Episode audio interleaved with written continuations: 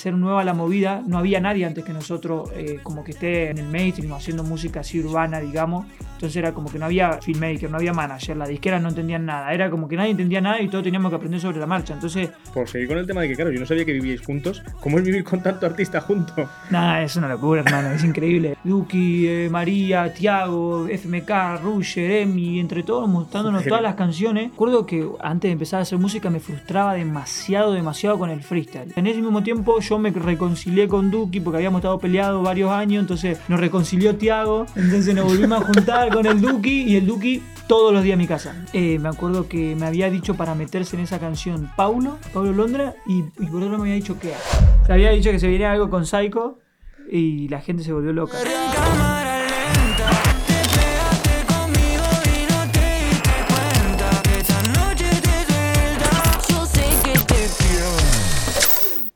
Otra vez, otro, Otro espacio más, diferente. ¿eh? Pero bueno, este ya, está, este ya se ha visto alguna vez. Eh, este, Warner, Se, estamos, está, ¿eh? se está cómodo en Warner, ¿eh? Warner, Buena casa, ¿eh? muchas gracias. Muchas gracias, Carlos, ¿eh? Te has portado, ¿eh? Joder, vaya sitio nos pone Nos Carlos, muy ¿eh? bien. Pero lo más importante hoy, ¿Quién ha el, venido? el invitado. Bueno, bueno, bueno, yo estoy. Cuéntamelo. Ha venido Litquila. Ole ahí. Bueno, muchachos. Bienvenido. ¿Todo bien, bro? ¿Cómo ¿Todo está, tranquilo? Rey? Todo bien, hermano. Un placer. Muchas gracias por venir, muchas gracias por tu tiempo. Ahora, si ustedes ahí, por el espacio.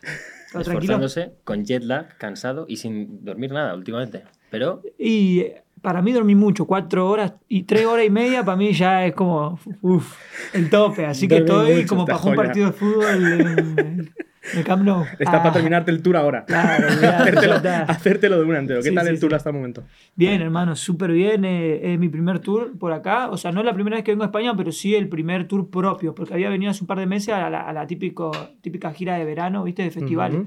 Pero bueno, es distinto, un show- shows propios. Así que hasta ahora venimos todos sold out. Hoy tengo Mar- eh, Madrid, mañana Madrid de nuevo. Hicimos dos fechas en el mismo lugar.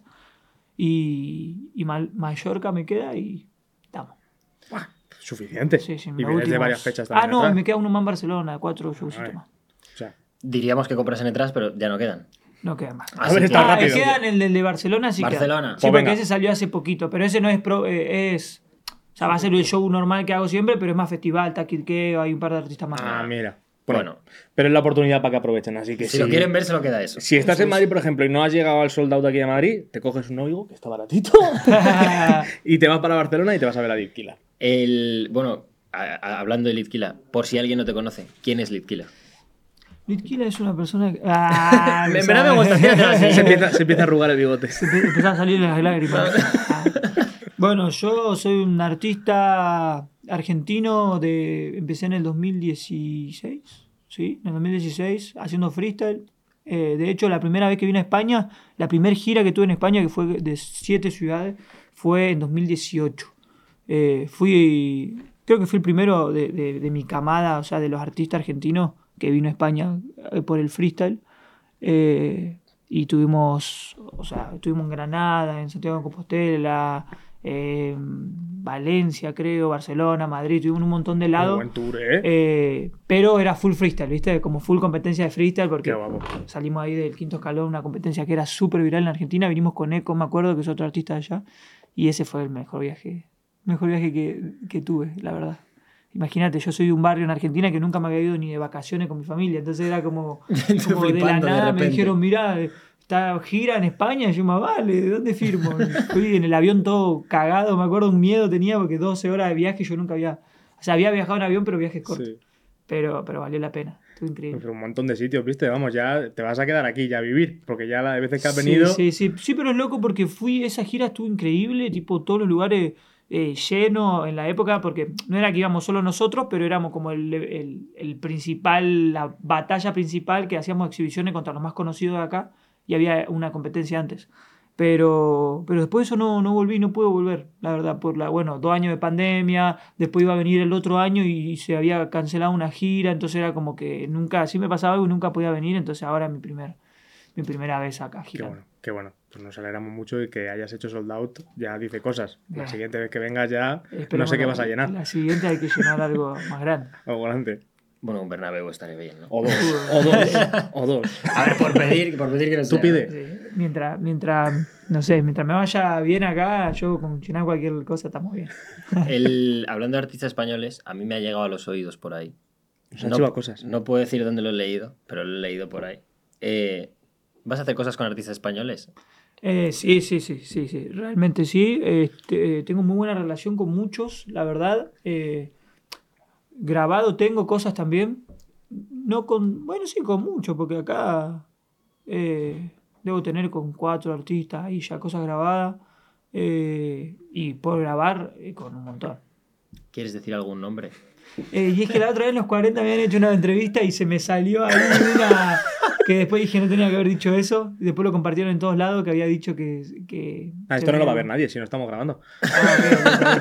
Ah. se había dicho que se venía algo con Psycho y la gente se volvió loca. Se ve que tiene un, re aguante acá Psycho. No, ¿no? sí, bueno, no Es te imaginas. Está Ahora está muy, muy de Sí, moda. sí, sí. Quevedo y Psycho ahora mismo son. Sí, Quevedo sí, allá en Argentina suena full. Sí, Quevedo, estuve hablando con él, lo conocí en Argentina antes que, mucho antes que saque la Bizarrap Session, todo. Había ido a filmar el video con Duki de la Ghetto él, y me lo presentó Duki. Yo no lo conocía todavía, me dijo, eh, mirá, él es un artista de cosas, no sé qué. Y yo le dije, hermano, todo bien, lo que necesita ahí, todo bien, quedó bien, nos pasamos los números, todo. Y, y ahí, y ahí quedó. De vez en cuando eh, hemos cruzado mensajes, pero Qué bueno. un crack. Bueno, pues vamos a empezar con los siete pecados. Eso es. Normalmente son- conocemos al artista a través de sus siete pecados. Ok. La ira, la gula, A ver, a ver, todos esos. Así que hacemos preguntas en base a eso. La primera, que sería la gula. ¿Qué, qué es lo que comes después de tener un día duro? ¿No tienes un antojo de comer después de un día duro? Es decir, me voy a dar Eh, este gusto. Y yo lo que, lo que como así eh, siempre es helado. O sea, no es comida igual, ¿De qué sabor? es tomar, ¿no? Ahí abrió un debate gigante, Es comer que- o tomar helado. Claro. Comer helado, yo estoy ahí. sí, 100%. yo creo que sería comer, sí. Es depende, pero sí, yo creo que comer porque es Hasta que más se te derrite sólido. ya, una vez Si se te derrite, ya- tomar, ya está ah. tomando. Pero sí, helado, yo, yo no conozco a nadie que coma más helado que yo. Tipo, se sorprenden. Yo a veces me como 10 10 helados de los... De los ¿En un día? En un minuto. Ah, en- sí, seguidos, tipo, siempre, siempre, siempre comí mucho helado, así que eh, si tengo que decir uno por lejos, eh, eso es lo que más. Reconforta. Sí, sí, tipo, siempre estoy así tranquilo, tipo yo a mi casa tranquilo, helado. Reconforta. O sea, tú tu sí, siguiente de concierto cualquier que te tipo de helado, me helados. gusta lo de, lo de palito, le decimos nosotros, ¿viste? O sea, lo, Oh, lo sí. típico. ¿Sí cómo se llama aquí? Sí, polo. Eh, ¿No? Polo, ¿no? Claro. Los de hielo. Sí. Sí, sí, sí, los de hielo. Esos. de hielo, los de hielo y eso los- me y gusta. los que salen Los como. Todos los fríos me gustan. Esos son los que me gustan a mí. Su siguiente concierto, llevadle eh, fantasmitos todos. Fantasma, tienes que probarlos. ahí sí va a ser tomar helado, van a estar todos derretidos de- de Así con las bolsas del tiro. Ahí va a ser, te lo voy a llevar en cubo. ¿Qué comes antes de un concierto? ¿Cómo? ¿Qué comes antes de un concierto? Antes. eh, creo que no como antes de un concierto, nunca. ¿En Como ayuno? después, sí. O sea, antes como, pero de día, cuando me despierto, digamos. Pero O sea, no, hoy que no sé si cuenta ¿a como hora- antes de a un concierto. O sea, para mí antes de un concierto cuenta como. Sí, una hora antes o dos Claro, horas no, antes. no porque siempre los conciertos suelen ser a las 9 a las 10 y para no estar con pesado en el escenario, con el estómago así lleno, termino comiendo a las 12 de la noche, una por ahí, y ya con toda la banda como de festejo, ¿viste? Nos vamos a comer a algún lado quizá. Así que sí, pero yo tengo un menú muy simple, hermano. Parezco un bebé, o sea, como eh, milanesa, papa frita, eh, pizza... Bueno, igual no- hamburguesa no como ya, porque he comido mucho, entonces estoy tratando de hacerme el sano. Ah, vale. Pero pero tengo un menú muy, muy chico y de hecho voy a todo- todos los países que voy, no, no soy de probar. Pruebo muy poco. O sea, trato de lo más argentino o lo más parecido a lo que como yo, de carne o pollo. Tipo, o salmón a lo sumo acá. Lo que entrara en salmón. un Happy Meal, bien. Si No, entran, ¿qué- el Happy? Meal no, no lo tenéis No. ahí en Argentina, es los El menú de niños. El menú de niños del McDonald's. Ah, y no porque eso siempre es hamburguesa. Y hamburguesa no, no Bueno, como mucho. bueno, Pero pero todo lo que sea comida de eso, madre. sí. Esa Ah. es la, la explicación. ¿Viste? Comida Comida, de de madre que te Vale, hace vale, vale. tipo una milanesa con puré, no Filete empanado, no me saque de ahí. Y patatitas. Y patatita. pastas, claro, sí, sí, sí. Pero nada extraño. Tipo, en los premios me cago de hambre siempre porque te traen un langostino envuelto en salsa de no sé qué y nada. Y tú no tendrás pizza por ahí de casualidad, ¿no?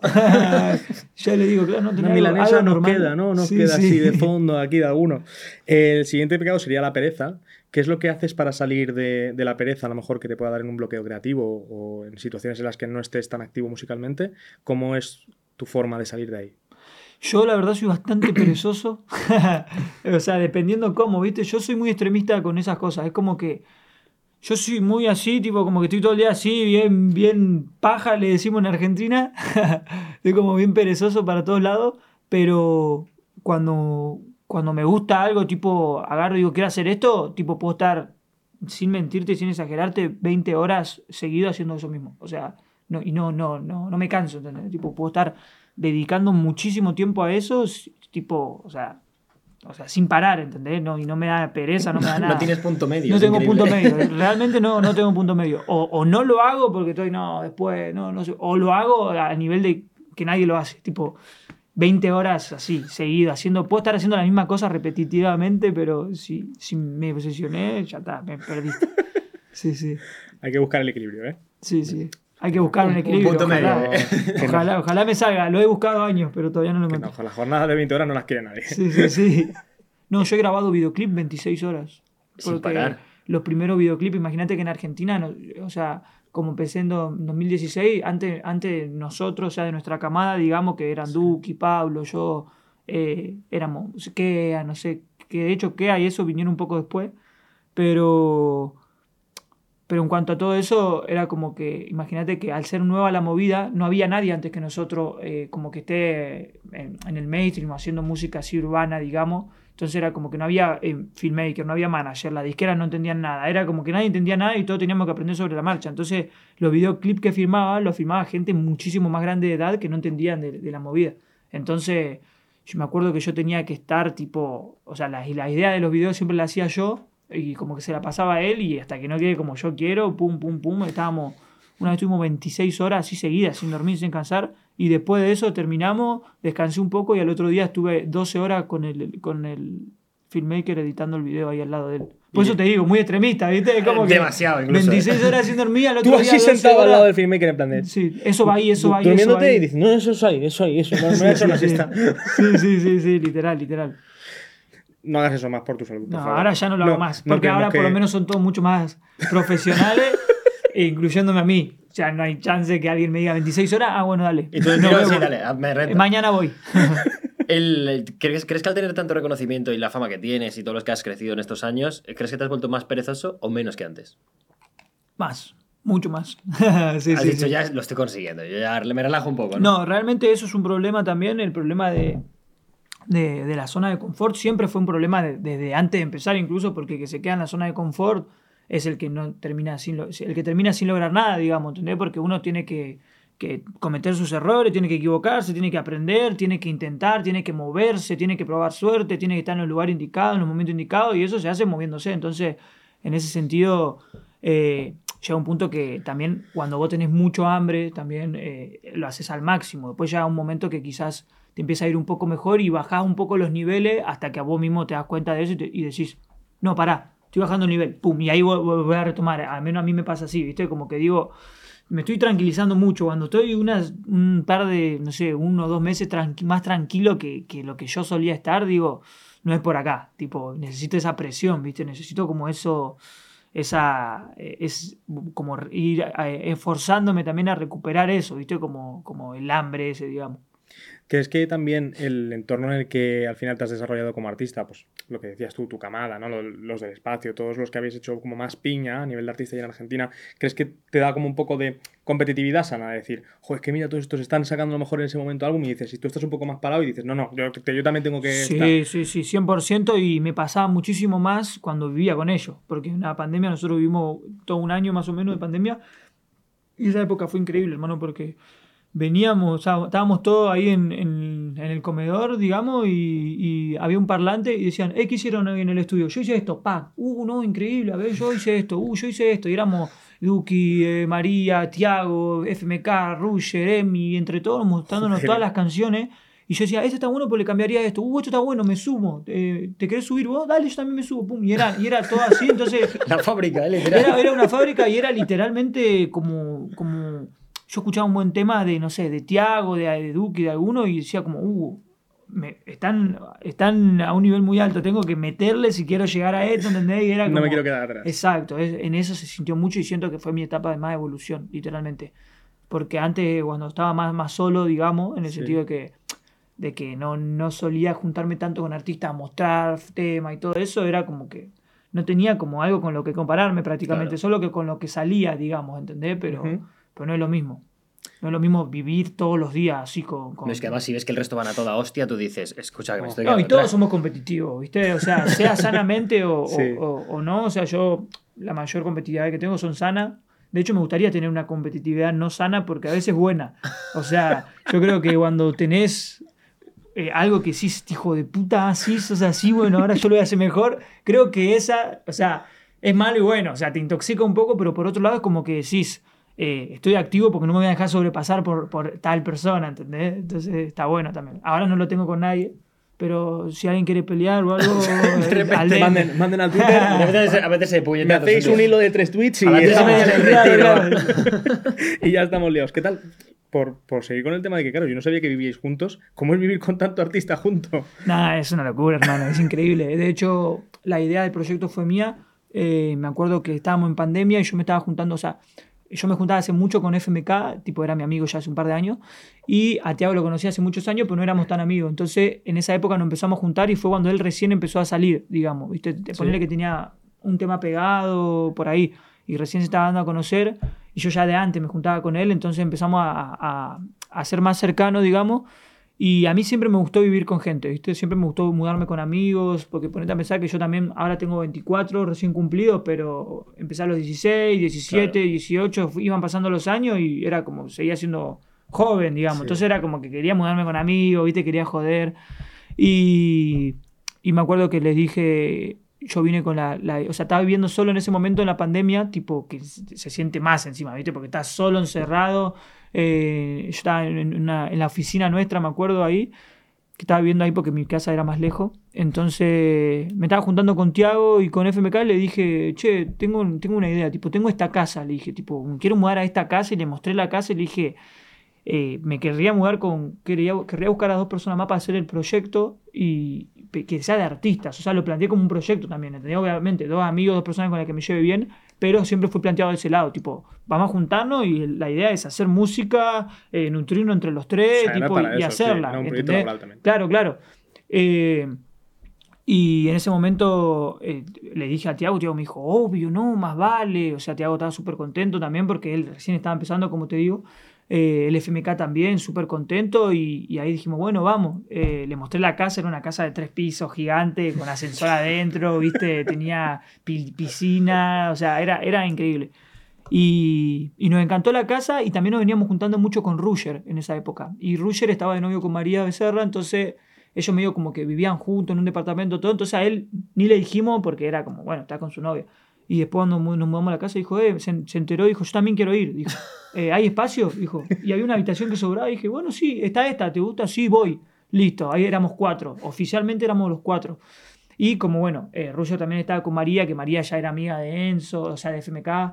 Y todo eso eh, se- también estaba en el grupo. de- después también eh, Emilia en- a ese mismo tiempo ya eh, estaba trabajando con FMK en el estudio. Entonces FMK la presentó, se unió al grupo.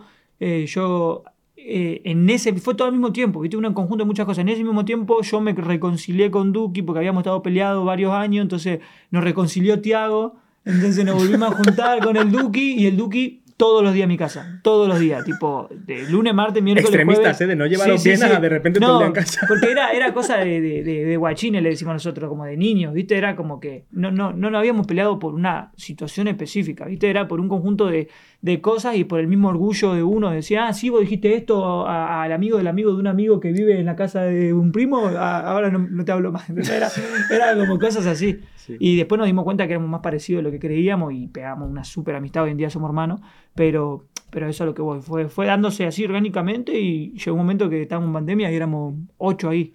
Literal. De estar solo a 8. No, Sí, es sí, que sí. puntos Y encima, vos a pensar que era pandemia, entonces no había show, nada, y estábamos todos los días, todo el tiempo, jodiendo, y, y realmente la- eh, de, de una época mala sacamos fruto porque la pasamos muy bien, hicimos mil canciones que hoy en día, en ese momento el top de Argentina éramos nosotros, literal. No, si no parabais tampoco. Porque ¿qué- qué era, era como una fábrica, literal. Sí. Se hizo el- como el punto, el, el centro de, de Argentina, se había hecho esa casa. Y a día de hoy igualmente estáis en la misma, o sea, todo eso va genial y demás. Vamos, no creo que haya más casas con más oyentes mensuales que esa. no, lo, no lo creo. Ya no vivimos juntos, pero. Claro, sí, pero de, igualmente seguís teniendo el récord, ¿eh? Sí, sí, sí. Estoy seguro. Vamos con la avaricia. Y, avaricia. y hay que, y tenemos que girar un poco porque se nos juegan se Vamos. nos quedan cortos los pecados. Duro. Avaricia, vamos rápido. ¿Tener dinero cambia a las personas? Eh, cambia personalmente. eh, eso es algo muy personal, ¿viste? Yo siento que personalmente a mí no me cambió eh, en cuanto a la, ¿Cómo se dice? Cambiarte cambia dependiendo de si es para mal o para bien. A mí para mal no me cambió, a mí me cambió en el sentido de la tranquilidad. Yo creo que te da una tranquilidad muy grande el hecho de, saber que tu familia está bien, de que hay un problema y de, cierto tipo, porque obviamente no todos, pero lo puedes solucionar. O sea, yo creo que literal el, motivo del dinero a mí en lo personal es tranquilidad. Tipo, compra tranquilidad en, muchos aspectos. Entonces, como que aprovecho mucho eso porque porque nada, yo eh, cuando empecé eh, no tenía nada, literalmente, nunca me sobró nada, mi familia tampoco, entonces una vez que pude ganar mi, plata, le pagué todas las deudas a mi familia, le- le- le saqué a mi, a mi papá de la casa en la que nacimos, que era una casa bastante, bastante humilde, digamos, eh, a mis abuelos, sea, hice como, como todo lo principal, dije, listo, ahora de acá va- vamos nosotros, pero tipo, como que disfruto más eso, ¿viste? La plata la disfruto más como Qué bueno, manteniendo a mi gente. gente. Para devolver, sí, también. para, para devolver eh, como todo eso que, que han hecho por mí también. En relación a las compras, eh, ¿cuál ha sido tu compra más absurda? Uh, hoy en día tengo muchas, hermano. hoy en día tengo muchas. Me costó igual, me costó. eh, me costó los primeros dos, tres años, no, no gastaba plata, no gastaba plata, no gastaba plata, tipo guardaba, tipo, no, esto es para. Era como que estaba ahí más preocupado. Hoy en día ya pasaron seis años, siete y ya está. No sí, sí, sí. No sé, el gasto más absurdo. Yo creo que la ropa es lo más absurdo, por ejemplo. O sea, no tiene sentido gastar tanta plata por esto que es un buzo blanco, eh, esta zapatilla que, o sea, la misma la- en imitación debe estar 90% más barata y es lo mismo, pero bueno, eh, me gusta la original, ¿entendés? O sea, de chico Sí. yo nunca, nunca pude tener nada de marca, mi, mi- mi mamá nunca me pudo comprar nada de marca, andaba con un solo par de zapatillas y encima andaba en skate, entonces estaban todas rotas, iba a la escuela con, las, con todas las zapas rotas, entonces dije, bueno, tengo plata, si me quiero gastar dos mil, mil en una zapatilla, lo hago, ¿entendés? Y ya es como que... Bueno, que sea absurda no significa que no se pueda hacer. Es un gasto absurdo. decir, es un gasto si absurdo, puedes, y de pero, puta y, lo, y lo que luce y lo bacano Claro, que está. y lo bien que queda, que- Luego, luego te lo pones y dices, "Ah, está guapísimo. Me renta. Claro, claro. Lo gastaría otra vez. Vale, movimiento bancario eh, más grande, emitido o recibido. Y no significa que el dinero sea tuyo. Simplemente que ha pasado por delante de ti que has dicho, ¿y esto que ha pasado aquí? ¿Qué, qué era? ¿Cómo? Eh, no entiendo. Movimiento bancario más grande, es decir, ¿Pero que he visto? O sea, no, no, tiene que ser en- mío. por tu cuenta, pero a lo mejor ha Pero a pasado lo mejor ha X pasado dinero dinero por tu cuenta y has que dicho, no es mío". totalmente tuyo ese movimiento. Claro. Claro. Estamos. Estamos enmascarando un Recal- poquito la pregunta. Claro, claro, claro. Te la estamos adornando para que te suene lo más friendly posible. Si Ok. Y eh, los temas de esa pregunta es que siendo de Argentina son peligrosas. ¿Son peligrosos? Sí, sí, sí, sí. Sí, ¿Sí? sí, porque Argentina, imagínate, o sea, es un lugar donde hay hambre. Hablamos del hambre hace un rato, ¿viste? Entonces, como que nadie de los argentinos, si te pones a fijar, habla tanto de la plata ni nada de eso, porque es como que la- es, es preferible que la gente especule lo que quiere especular, porque si no se corre la bola y tenés. Llego a mi casa y tengo 50 mascaradas adentro diciéndome, ah, sí, pasaste esto. Movimiento más grande, 5 euros por Bizum. 5 euros. Perfecto. Exacto. Nos entra 5 perfecto. euros O aproximadamente. sea, 80 mil millones de pesos argentinos que serían 5 euros. Aproximadamente. Exacto. Vamos con la ira, va. Con la ira, ¿cuál es el momento más frustrante eh, que has podido tener en tu carrera? Frustrante.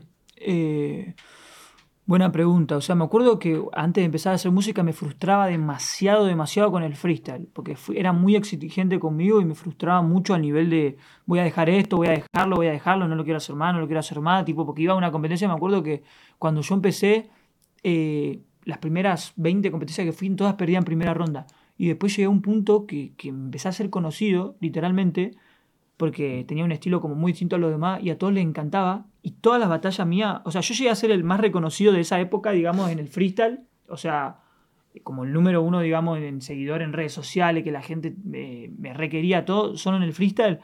Y en toda la. Solo me hice conocido por perder en primera ronda, ¿entendés? O sea, no había ganado nada. No había ganado nada, perdía en primera, segunda ronda máximo y no había ganado nada, no había ganado nada, pero la gente me quería igual porque tenía un estilo como diferente a los demás. Pero, pero eso me acuerdo que me frustraba un poco, ¿viste? Porque decía, la concha de su madre, o sea, ¿cómo puede ser? No gano nada, pero después me calmaba porque decía, la gente me da un amor in- increíble. Y después eso en la Qué música bueno. me ha pasado porque también, eh, por más que parezca que van de la mano el freestyle y la música, son cosas completamente distintas. Y lo que más sentí frustración siempre fue con componer, con las letras y con todo eso, ¿viste? Era como que los flows me salían, las ideas creativas me salían, todo, pero me frustraba mucho con las letras. Trataba de encontrar temática y todo eso y yo era muy orgulloso también hasta, hasta hace muy poco en cuanto a no quería que nadie me ayude, ¿viste? En las letras, quería escribir todo yo, todo mío, los videos los quería dirigir yo, era como que quería hacer todo yo. Y después en un momento aprendés que, que no, no Que tiene por no qué ser puedes. así, que vos solo no podés y hoy en día estoy mucho más abierto a, a la ayuda, eh, cedo mucho más, ¿entendés? Que eso es parte del crecimiento también, empezar a ceder, porque llega un momento que si creces a tal punto que querés seguir haciendo todo vos solo, realmente vas a tener un tope. O sea, nadie que quiera hacer las cosas solo va, va a llegar Va a a- escalar más, a- al nivel máximo jamás en la vida, porque todo, todo es... eh, compartiéndolo, este, teniendo equipo, ¿entendés? Con el, con el equipo se hace todo. Entonces aprendí eso y, y de ahí empecé a, como a, a estar también más, más, más tranquilo en ese sentido, ¿no? Vamos con la lujuria. ¿Cuándo enviaste tu último nude? Nunca en mi vida, en mi, en ¿Nunca? No, mi no. vida. O sea, te lo, ¿Quieres te enviarlo lo ahora? puedo jurar. Para toda España, va. Venga. bueno, ¿Tenéis gente, muchas gracias por ver la ¿Tenéis el frame? ¿Tenéis el frame? ¿Lo tenéis? ¿No? Vale, a Twitter. No, jamás, jamás en mi vida, hermano. Te lo juro, ¿En pero serio? te lo juro, te lo juro. O sea, yo siempre fui muy, eh, hasta el día de hoy, demasiado cuidadoso. Tipo, con todo, no, no solo con eso, pero con cualquier cosa, ¿viste? Es como que no, no tengo, tengo como, como cosas, como bloopers, digamos, ¿viste? Como cosas como que digan, me arrepiento, pero te- Sí. son muy pocas. Y si hay, no hay evidencia. O sea, siempre fui muy... Yo imprimo la Si hay- si hay nudes, y ya lo mando no- por ah, carta. Ya no, ya no existe. Claro, claro. No, pero no hablo de las nubes igual, ¿eh? hablo de otra cosa. No, eso nunca mandé. No, no, pero, sí, sí. pero, ¿cómo se dice?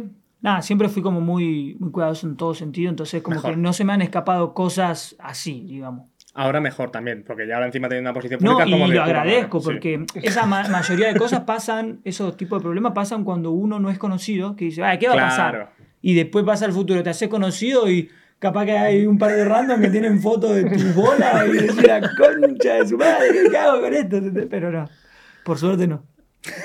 Está Vale, bien, hay que ser fenomenal.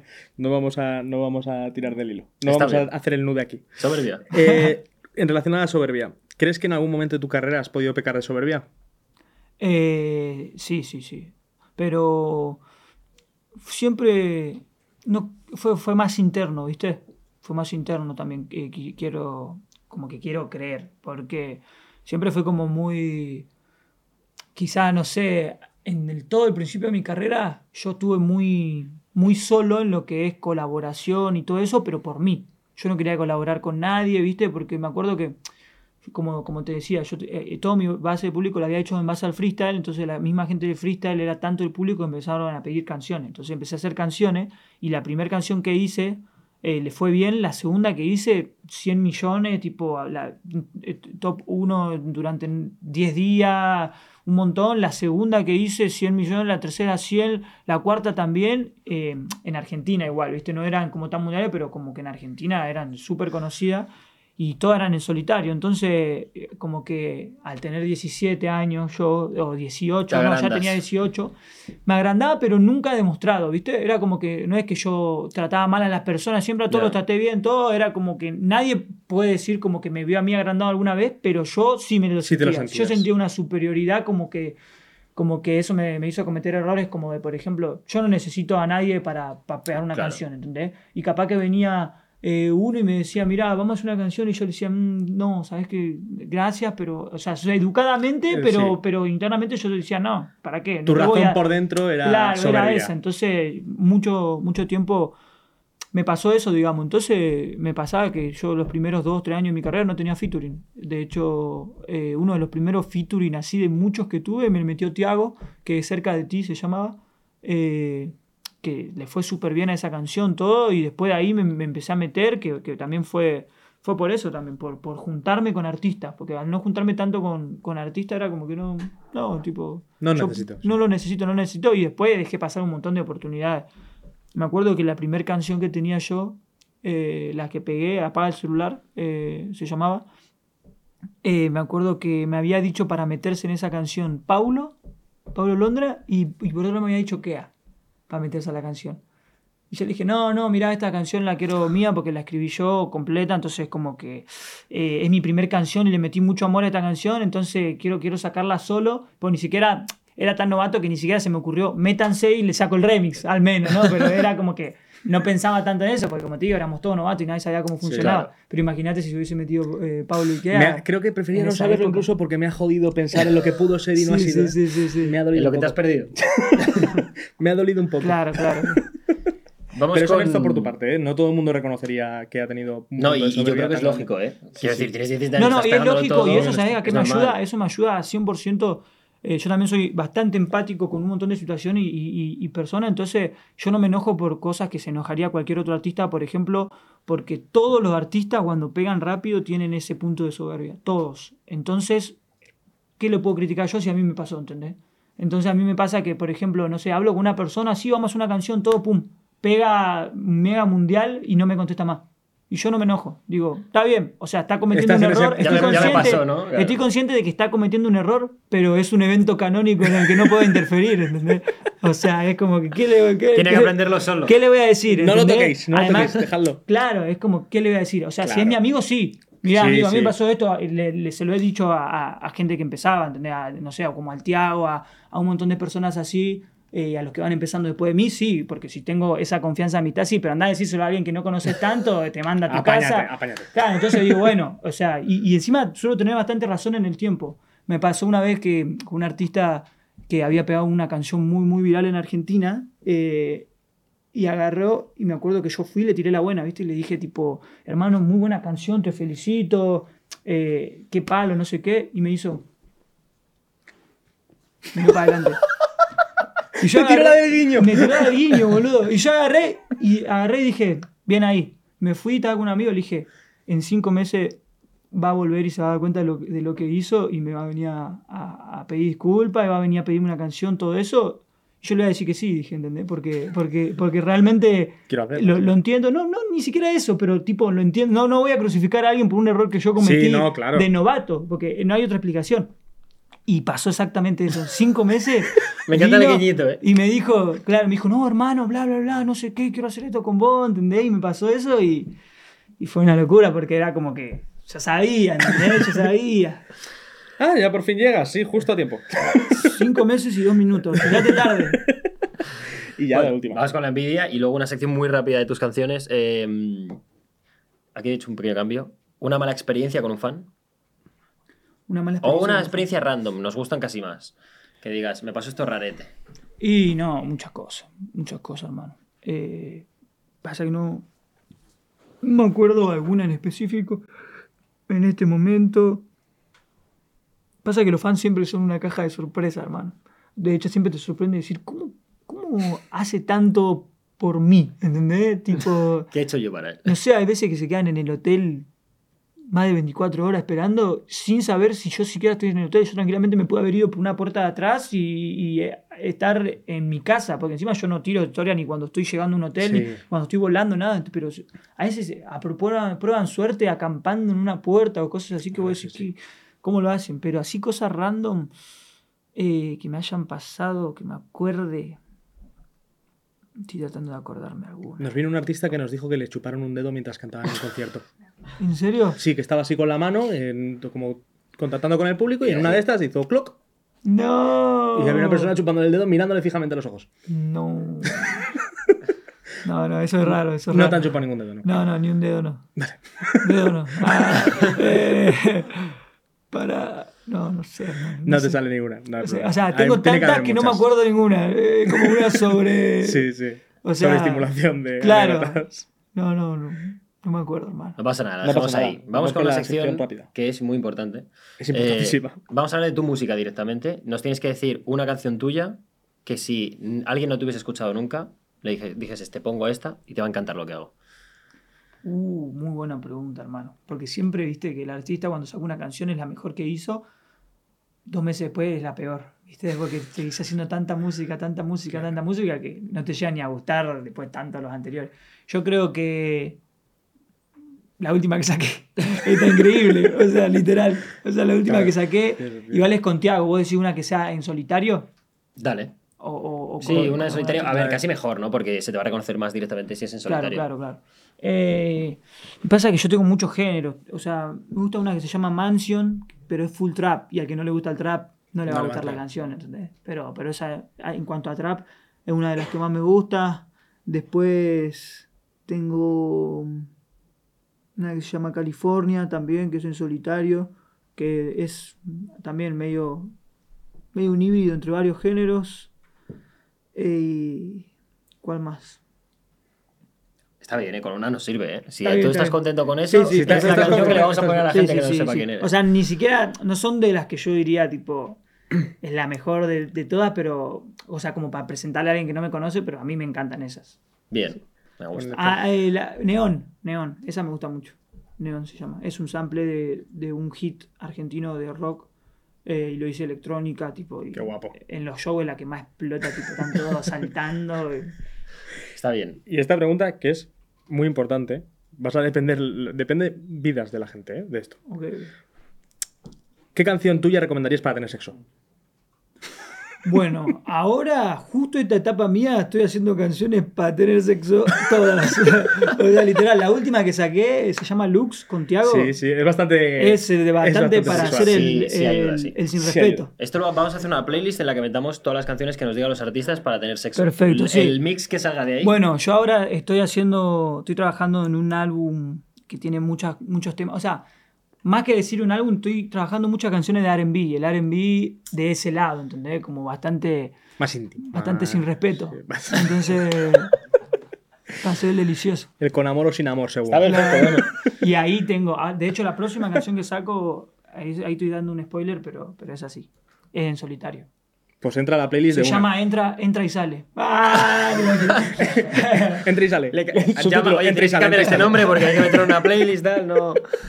No, no, no se llama así, pero está, está bueno. Bueno, perfecto, pues. Lit, muchas gracias por tu tiempo. Muchas Muchas, gracias gracias por venir. Bueno, sí, una última pregunta muy rápida. Sí. ¿A quién te gustaría ver ahí sentado Ah, para que entrevistemos? Eh, ¿A quién acá? Eh, Puede ser quien sea. ¿A Emilia la entrevistaron? No. Ah, Emilia estaba acá en Madrid y ayer nos juntamos y la primera que se me vino a la cabeza. Emilia. Emilia, daros un toque. Col. Encima toque. está haciendo promo por su álbum, así que capaz. Perfecto. Mira, por lo mismo se podía venir. Buscaremos. Vamos a ver.